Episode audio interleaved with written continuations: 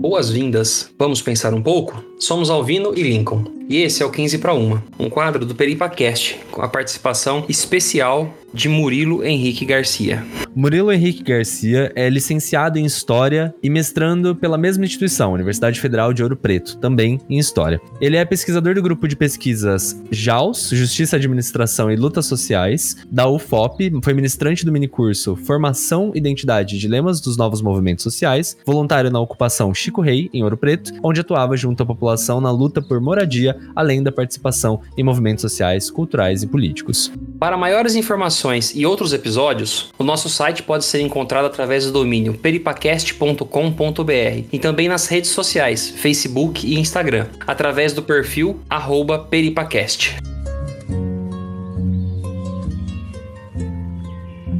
Bem-vindo, primeiramente, Murilo. Muito obrigado por ter aceito com tanta prontidão o nosso convite para participar do Peripacast. Você traz um tema hoje que ele é bastante curioso. Eu imagino que seja a primeira vez que a gente passa perto desse tema, na verdade. Então, acho que vai ser muito frutífero. Você pode dar uma introduçãozinha do que, que você vai falar pra gente? Legal, gente. Boa noite para todo mundo. Bom dia, boa tarde. Primeiro, agradecer pelo convite a vocês, ao Amaral. É, fiquei muito feliz. É sempre legal falar das coisas que a gente se empolga lendo, fazendo e tudo mais. E como eu me formei formei, dou aula hoje, estou fazendo mestrado, está envolvido com essa área que a gente vai trabalhar hoje, é uma coisa que eu gosto bastante. E a ideia hoje que eu vou trazer para vocês para a gente poder discutir um pouquinho são sobre os movimentos sociais no contemporâneo. Né? A gente teve uma grande transformação nas últimas décadas em questão de acesso ao mundo virtual e isso fez com que fosse pululando vários grupos, várias organizações, vários movimentos e tudo mais. E isso acabou dando voz para muita gente, para bem ou para mal, e fez com que surgisse existem diversos movimentos sociais, tanto a direita quanto a esquerda. A ideia do meu mestrado é trabalhar com os movimentos sociais de direita, ver como eles se organizam, como que eles se estruturam, qual que é a forma de argumentação deles, quais os meios que eles atuam, e eu dou um foco específico no Movimento Brasil Livre, que é o maior movimento social de direita que a gente tem. A base fundamental para a pesquisa é a biografia que o MBF escreveu, além de produções documentais, é, informações que eu pego no Twitter, no YouTube, no Facebook deles. Então são umas informações coletadas direto na fonte. E aí a ideia é a gente falar um pouquinho sobre como surge o movimento Brasil Livre, né, em que momento. Acho que é um momento muito complexo na história do Brasil, que é, são as jornadas de 2013, né? Depois a gente falar um pouquinho como que eles se organizam também na retórica, né? Pra gente entender como que um movimento social se comporta, a gente precisa entender quais são as ligações e qual que é o discurso, né? Então, a ideia é a gente abordar um pouquinho desses tópicos. Ô Murilo, sabe uma coisa que eu acho interessante? A gente não ouve falar, a grande maioria das pessoas não conhecem o tal do movimento social de direita. Acho que antes da gente começar essa nossa conversa, é, acho que seria interessante você, ao seu ponto de vista, pontuar as principais diferenças dos movimentos sociais que nós conhecemos, atuando hoje no campo da esquerda, e os movimentos sociais que você tem estudado no campo da direita, principalmente o, o MBL. Legal. Existe uma concepção meio que de senso comum, mas não que isso seja de uma forma negativa ou não, sei lá, na minha cabeça, o primeiro movimento social que vem é o MST, né? Gigantesco e tal, o MTST. A gente sempre tem uma noção de movimento social que ele tá só na camada popular, só na base, e que a estrutura dele são só das, das camadas mais pobres e tudo mais. Só que isso é uma coisa que ela é discutida dentro da academia, para quando vai falar de movimento social, porque existem algumas estruturas para você definir o que algo, quando alguma coisa é ou não é. Então, para definir quando uma organização de pessoas ele é um movimento social ou não, existem diversos sociólogos, o que eu costumo utilizar mais é o James Jasper, é um professor do, dos Estados Unidos, uma, uma, referência muito boa. Escreve de um jeito maravilhoso, cara, é, assim, super leve de ler. Ele escreve no estilo do Manuel Castells, né, o espanhol, pegando eventos do contemporâneo e vai jogando a teoria, assim, de leve, você nem vai percebendo, na hora que você vê, você entendeu tudo que ele tá falando. E quando ele vai falar de movimento social, ele fala, olha, não existe distinção de movimento social ser de direita ou ser só de esquerda, né? O movimento social é uma organização, uma forma forma de ação. É, no livro Protesto, que é o livro que eu uso como base, uma introdução aos movimentos sociais, ele vai falar sobre retórica, ele vai falar sobre organização política, ele vai falar sobre tudo o que compõe um movimento social. E aí ele fala, olha, é, por exemplo, algumas estruturas legais para você entender o que é um movimento social. Ó, ele tem um plano, ele tem um objetivo, ele tem heróis, ele tem organizações que o apoiam, ele tem uma base organizada. Então são diversos elementos que contribuem para você falar o que é e o que não é um movimento social. Quando a gente está falando do MBL, por que, que eu defendo que o MBL é um movimento social? Existem algumas pessoas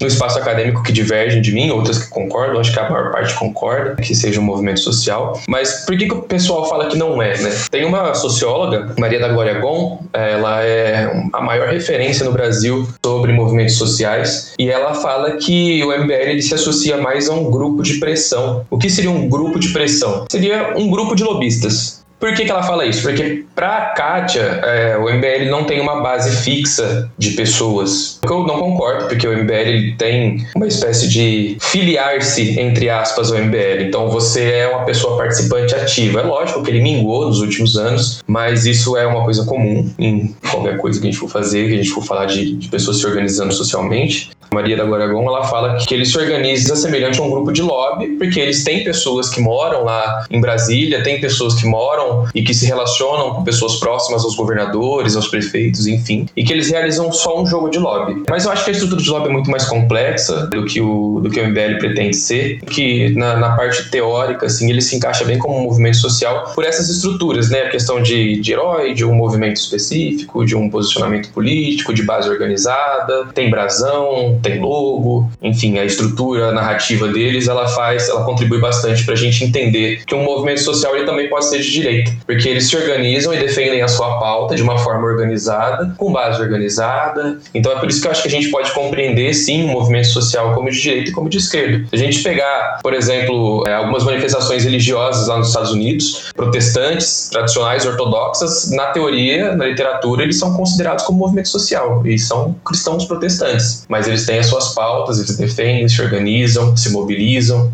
entrando um pouco mais no MBL para a gente poder adentrar ao que você efetivamente tem pesquisado, a gente pode dizer que o, que o MBL ele surgiu ali nas jornadas de março de 2013 ou anterior a isso já vinha se estruturando e se formando algo para que em 2013 ele saísse e se tornasse mesmo o início do que ele é hoje. É um tópico muito doido assim da gente falar porque 2013 é uma coisa que não tem consenso na sociologia, não tem consenso na história, não tem consenso na filosofia e eu acho que dificilmente haverá. Por quê? Se a gente pegar, por exemplo, a socióloga Sabrina Fernandes, é uma baita referência hoje dos influencers, né, dos acadêmicos influencers, ela tem um trabalho fantástico que chama Sintomas Mórbidos, a encruzilhada da esquerda brasileira. E esses sintomas mórbidos, a Sabrina faz uma análise muito boa sobre 2013, falando sobre os movimentos de esquerda, sobre os partidos de esquerda, como eles agiram, como deveriam ter agido, o que poderia ter acontecido ou não. E a Sabrina traz uma, uma gama de literatura bem diversificada que eu consegui dar uma olhada numa boa parte, que vai falar sobre 2013 e por que que não, não tem consenso, né? Porque 2013 ele começou, não sei se vocês lembram, se vocês participaram, eu participei de junho de 2013,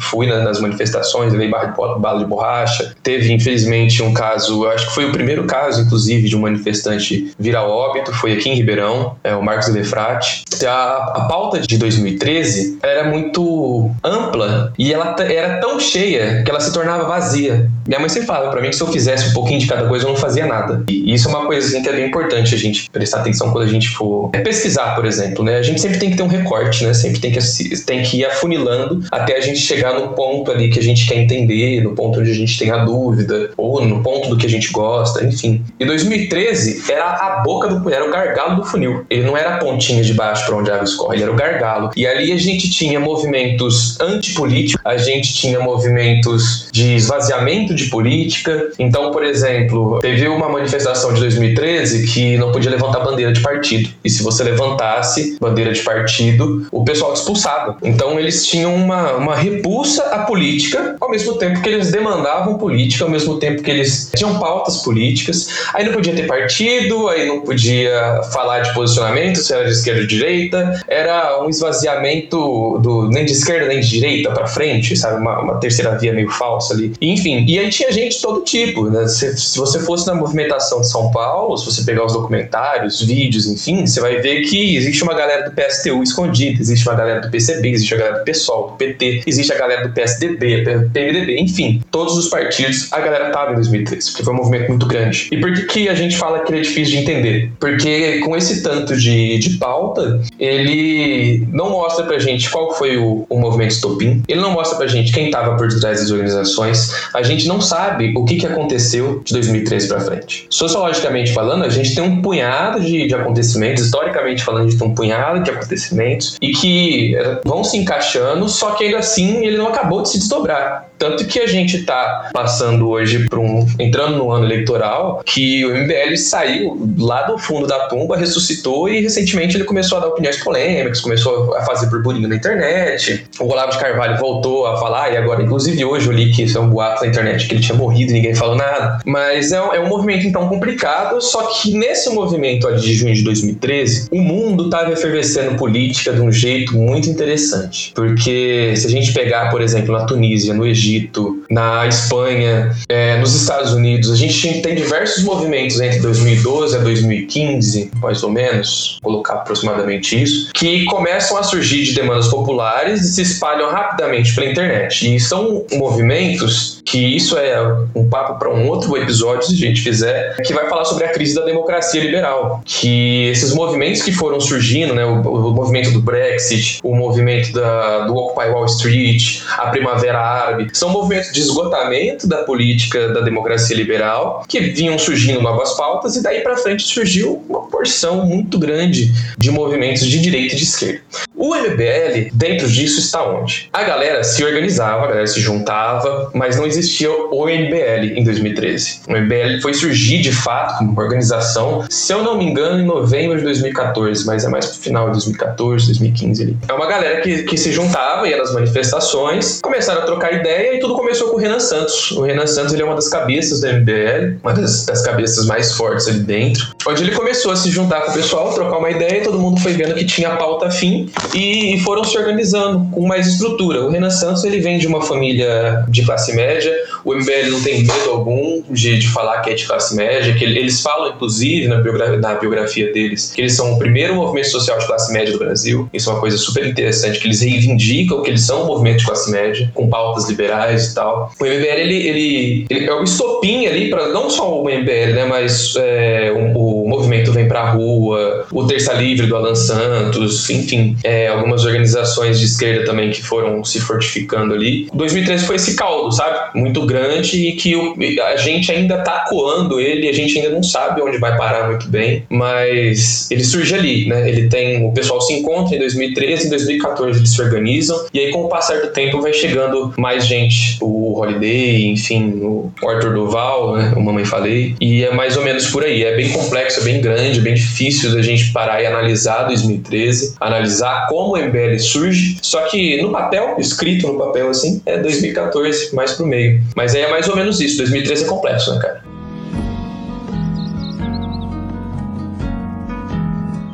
Você está ouvindo Peripacast, com participação especial de Murilo Henrique Garcia.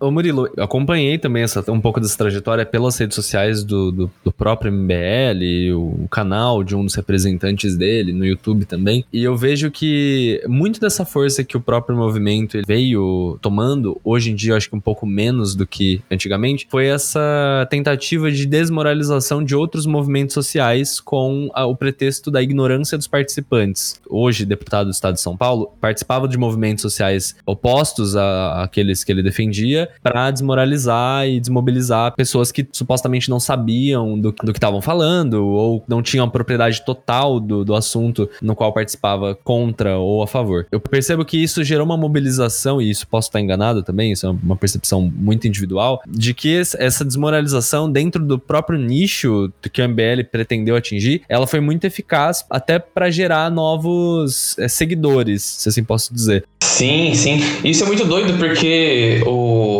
diversos participantes deles do Movimento Brasil Livre tinha essa retórica que a gente vê, é, eu não sei se existe esse termo, se é certo ou não, mas estou cunhando agora o lacre reverso. Os caras eles lacravam do modo contrário, né? Eles vinham para mostrar, tipo, por exemplo, o Bolsonaro, né? Ele surge nesse lacre reverso aí, o Trump. Qual que é a lógica dos caras? Né? Qual que é a lógica de mobilização dos caras? Desmobilizar. Falem bem, falem mal, mas falem de mim. Vamos causar polêmica, vamos tumultuar porque vamos pensar numa discussão assim que tá nós dois aqui, eu, um de vocês dois, e a gente tá discutindo seriamente. Uma coisa super importante. E que na hora que eu canso de discutir, eu começo a estimular a sua raiva, porque aí você vai perder a razão.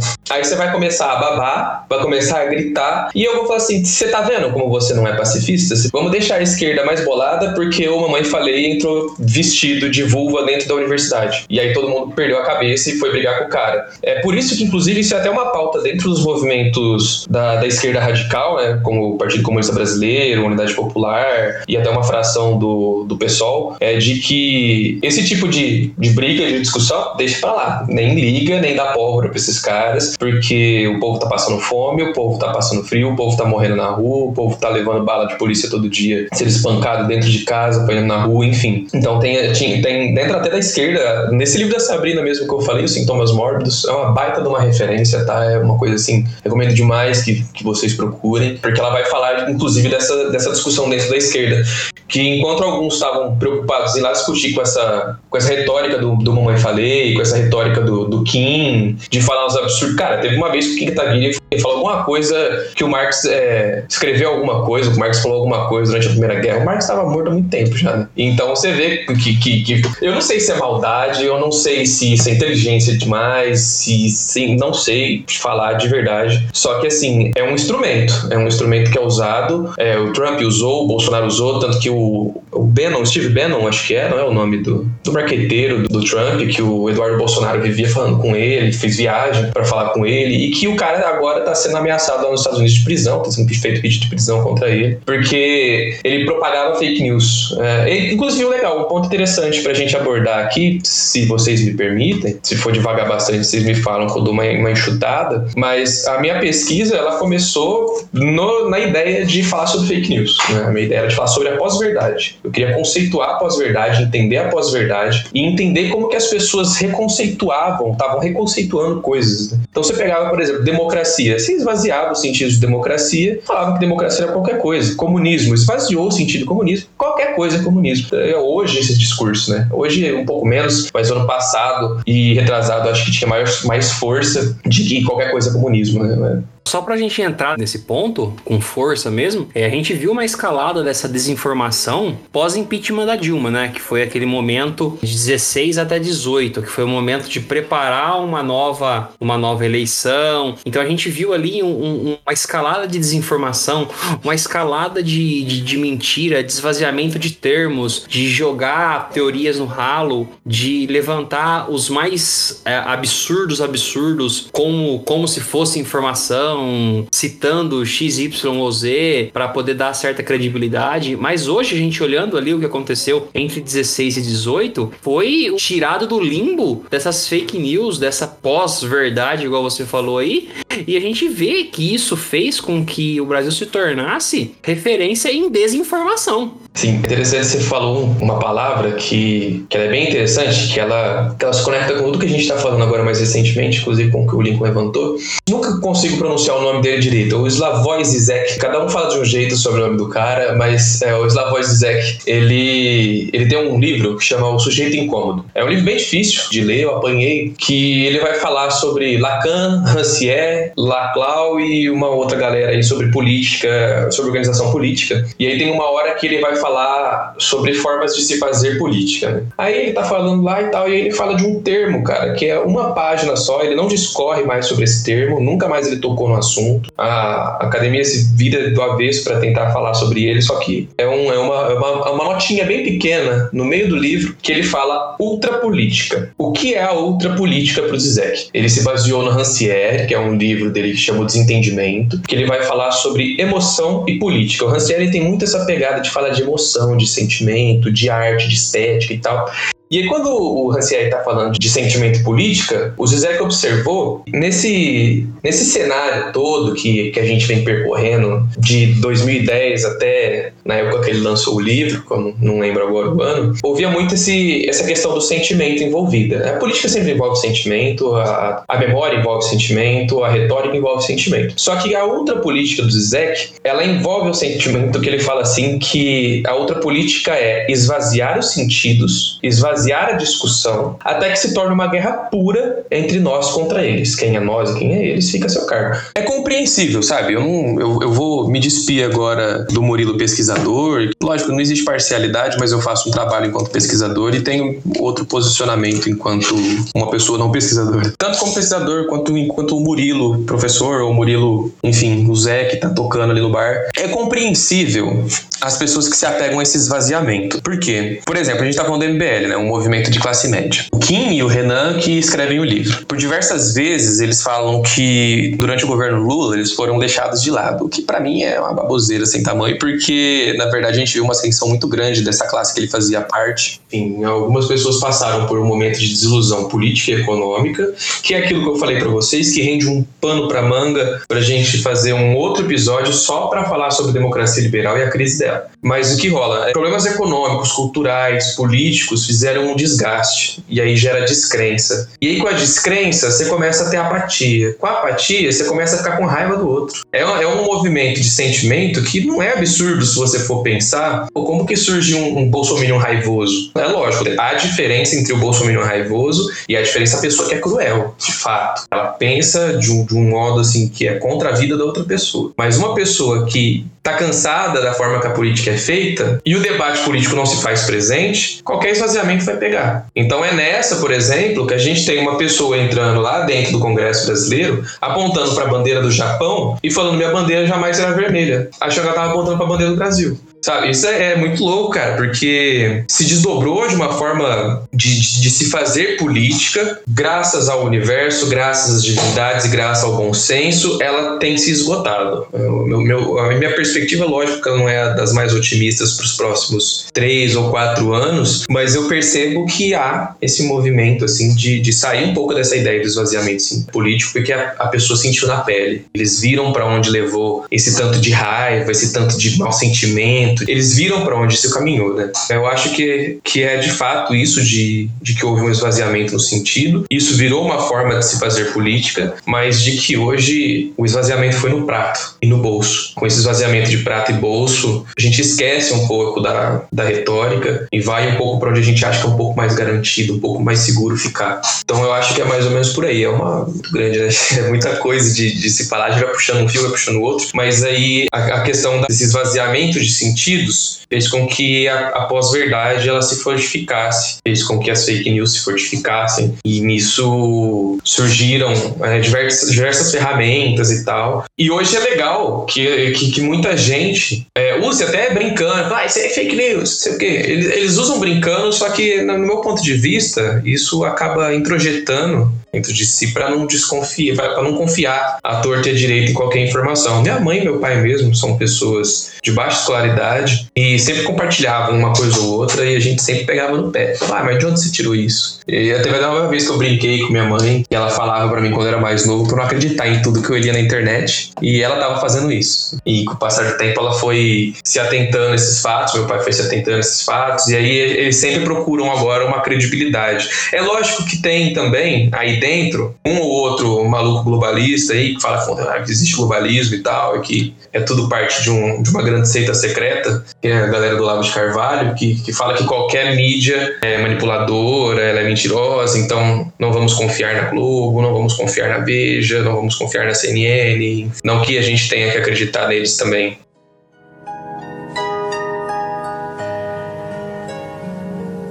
Você está ouvindo Peripacast, com a participação especial de Murilo Henrique Garcia. Você tocou um ponto, que eu acho bem, bem interessante. Essa pandemia fez com que eu parasse para pensar e fizesse um exercício aqui entre os meus mais próximos, né? Meus pais, meu sogro, minha sogra. Que eu viam pessoas defendendo esse discurso é, do nosso atual presidente, quando ainda candidato. Tentei entender o que, que realmente acontecia. Pessoas boas, pessoas que, que, você vê que não querem o mal, buscam o mal de outra pessoa. Não quer ver um, um pobre passando fome, não quer ver uma pessoa sofrendo, não quer ver uma pessoa sem teto, não quer ver, não quer o mal, não quer ter uma arma para matar. Mas via no, no, discurso desses que aí estão hoje uma esperança de deixar de existir aquela velha política, como eles a conheceram, como eles foram ali até certo ponto é, induzidos a entender como 100% errada. E hoje é, a gente pode dizer que eles mesmos admitem uma nova direita mas os costumes continuam exatamente os mesmos, se não ainda piores. Porque eles utilizaram do subterfúgio de uma mentira, um momento de fragilidade de uma liderança política, para chegar ao poder e fazer com que todos os costumes demonizados por eles fossem utilizados da forma mais vil possível. Né? Algumas pessoas são a expressão mais pura do que vem observando na política brasileira, né? De raiva contra a vida do outro, sabe? De falar eu não sou coveiro no meio de uma pandemia onde eu perdi familiares, perdi muitos amigos, muitas amigas e, e eu, eu vi gente que, que, que são essa expressão. Desculpa, eu não consigo não falar, é uma expressão nojenta do que tem aqui, sabe? Eu tenho nojo de quem tem nojo à vida, sabe? de, de quem falou que era só uma gripezinha, isso eu não consigo. Não existe imparcialidade na minha vida para não falar que eu não tenho nojo disso. Eu tenho nojo disso. Não, sabe? não tem, não tem. Esse, esse é um ponto, Murilo, que não tem como a gente contestar. É, eu só apresentei que o que acontece? Parte desses que se diziam defensores desse discurso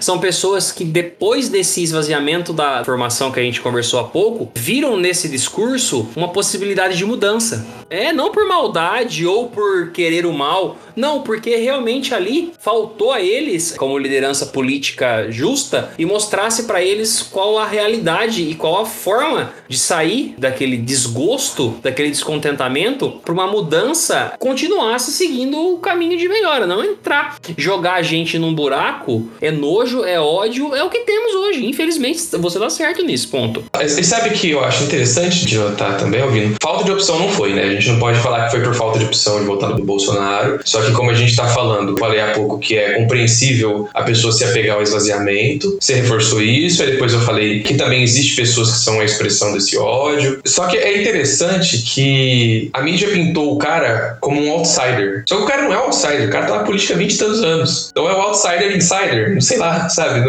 é, é isso que, que me pega bastante. Só que aí, qual que foi o hype do, do Bolsonaro, né? Aquilo que a gente estava falando no começo da, da conversa. Lacre reverso, que eu falei que eu vou cunhar esse termo agora eu vou, vou escrever esse termo, lacre reverso. Porque eu não sei se você chegou a ver, se você acompanhava, eu nunca fui de acompanhar o CQC, mas eu sei que o Bolsonaro surgiu ali. Quando a galera deu moral para um cara, porque era uma época que, assim, essa é uma, até uma, mais uma discussão, eu vou várias discussões pra gente fazer episódio. É a discussão sobre pautas identitárias, né, que o pessoal chama hoje de identitarismo. Dentro da esquerda radical, uma forte discussão. O professor Silvio Almeida tem discutido bastante sobre isso, porque fala sobre racismo. Muitas pessoas falam que a questão racial é pauta identitária e tal, e acaba esvaziando um pouco esse contexto. O, o movimento onde surge o Bolsonaro, no movimento político, é quando essas pautas, entre aspas, identitárias começam a se fortificar. Então o movimento LGBT começa a ter uma visibilidade maior, o movimento racial costuma ter uma força maior, o movimento político de esquerda tenta se estruturar, mas tá com a perna muito bamba. E o que acontece? Nesse movimento, espero que não cause confusão a quem nos ouve, mas a socióloga que eu falei, a Maria da Glória Com, que ela vai falar sobre movimentos sociais no Brasil, tem um texto que ela vai falar sobre os movimentos sociais de 1970 e pouco, 1980 e tal, os movimentos grevistas. Aí ela vai falar desses movimentos identitários, que são da primeira década dos anos 2000 agora. E esses movimentos identitários, ela vai falar que a pauta dos movimentos sociais era, era lutar mais pela visibilidade da sua, perdão, da sua orientação, é, lutar pela visibilidade da sua orientação, lutar pela visibilidade do seu posicionamento. E engraçado, sábado eu tava num lugar e eu escutei um cara falando assim, tava tocando Sarará Criolo. Aí o cara pegou e falou assim: É, porque essa música, se ela fosse feita hoje, ela seria cancelada. Um cara mais velho, ele aparentava com 70 anos. Para que essa música hoje ela seria cancelada. Porque hoje não pode falar mais nada. Aí um cara de longe ouviu e falou assim: É, hoje não pode mais ser racista, né? Cara, isso daí quebrou minhas pernas. No, no sábado eu ouvi isso falei: Cara, isso daí mandou bem. E por que, que eu tô retomando, tô falando disso, né? Porque o movimento que o Bolsonaro surge ali, no, no CQC, era um movimento de briga identitária, onde, entre aspas, não se podia falar mais nada, onde, entre aspas, tudo era mimimi. Mimimi, esse é um termo que ficou bastante em voga. E aí surge o Bolsonaro o Outsider, que aí o CQC grava ele falando suas bobagens e atrocidade, e todo mundo levava isso na brincadeira, uma coisa inofensiva. E aí as pessoas um pouco mais velhas como os meus pais, como os meus tios, eles tinham um costume diferente dos meus. Né? Eles foram criados num mundo diferente do meu. Eles não entendiam essas pautas da, essas pautas identitárias, achavam que era mimimi e começou a comprar o discurso do cara. Então, assim, é compreensível de que tenha acontecido esse movimento do outsider que não era outsider. Como eu falei, falta de opção não foi, mas não tiveram tanta força, tanta visibilidade. Você pegar um outsider de verdade ali era o Amoedo, era um aventureiro. O Amoedo na eleição que a gente teve na última eleição presidencial, eu acho que era o maior aventureiro que tinha ali, porque o cara não era do mundo da política. Lógico, fora o lobby, né? Mas ele não era do mundo da política. Marina Silva era, Álvaro Dias era, Henrique Meirelles era, Haddad, Boulos, Bolsonaro, Ciro Gomes. O outsider de verdade era esse. Só que a direita não comprou muito, o Centrão não comprou muito. Mas a real, óbvio, eu acho que assim, o Bolsonaro ele é o resultado de uma coisa que ninguém esperava. Eu acho que ele foi uma sequência de, de tiro no pé e de más decisões. Chegou num ponto insustentável, só que a gente sabe que um impeachment ele é, ele é doloroso para uma nação, ele, ele desestabiliza muito, muito, muito. E aí eu acho que esse é um dos fatores de, de, do Centrão não ter aceitado, né? Levar adiante o impeachment dele. Mas você falou da questão da nova direita dos velhos costumes, né? O MBL ele tenta dar essa repaginada na direita, tanto que ele faz parte dessa nova direita. Tem no Brasil e no mundo. É, existe um outro, um outro texto fenomenal da Kátia Baggio, que ela fala sobre a conexão do movimento Brasil Livre e de outros movimentos sociais com organizações internacionais, que são chamados de think tanks, tanques de pensamento, né?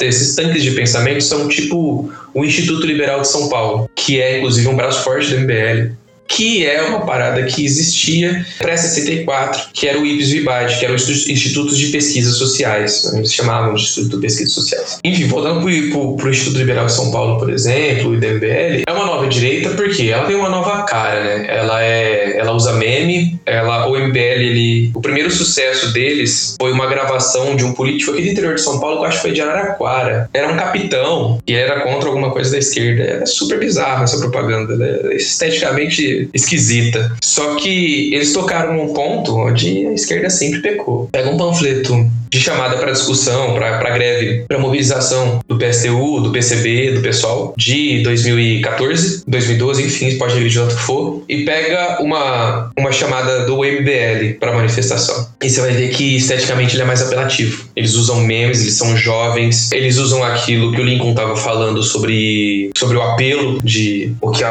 Como a Mãe Falei fazia, de brigar. Aí eles também usam a questão de esvaziar. E aí eles são essa nova direita, que é nova na forma de agir, porque eles aproveitaram muito bem as redes sociais, mas ela é velha demais nas estruturas. Então, por exemplo, no caso da minha pesquisa em específico, quando eu, falo nova direita, velhos costumes, estou me referindo à retórica. A gente pegar os movimentos sociais de direita de 1964, que tem um apoio do IPS e do IBAD, que são instituições com apoio internacional, etc., e que fomentavam o discurso dessa direita da época, tem um historiador, Rodrigo Pato Samota, que ele fala que existem algumas estruturas fundamentais no discurso desse pessoal, que era o discurso anticomunista, que seria o discurso liberal, o apelo militar ao exército, que tinha um apego nacionalista, o movimento da Igreja Católica. Então, a gente tem aí três estruturas, né? Catolicismo, militarismo e liberalismo. Hoje, quando o MBL surge, quando os movimentos de direita, os novos movimentos de direita surgem, eles usam o liberalismo, tem uma grande discussão, né? Tipo, se é liberal, se é ultraliberal, se é neoliberal, se vale a pena usar esses termos ou não, mas enfim. Eles permanecem, então, com isso. Esse, esse apego liberal, ele tem essa veia liberal, abertamente liberal. Quando vamos falar de nacionalismo, a gente vê super claro, né? A logo do MBL, por exemplo, é parte do brasão, as cores também. Só que aí tem uma, uma, uma ruptura dessa questão nacional. Não tão grande e definitiva, mas é uma ruptura. Por quê?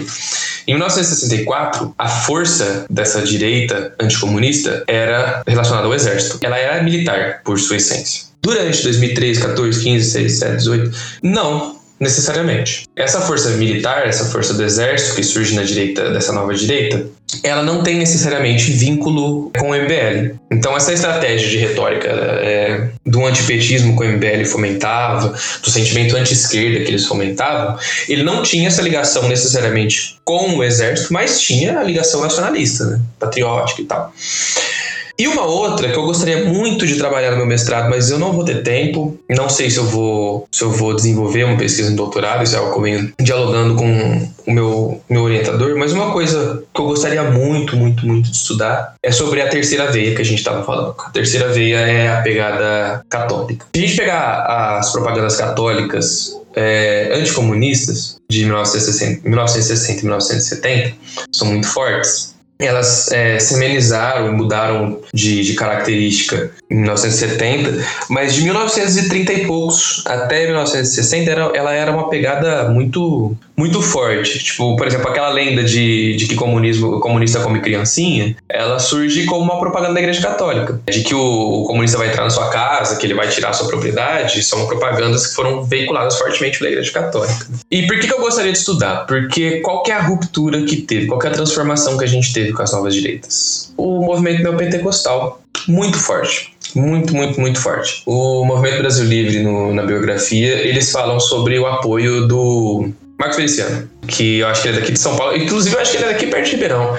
É de. Não é Jardinópolis, Orlândia. Eu acho que ele é dali da região de Orlândia. Mas enfim, esse, esse Marco Feliciano tem um episódio. O MBL foi acampar no gramado do, da Câmara do, dos Deputados.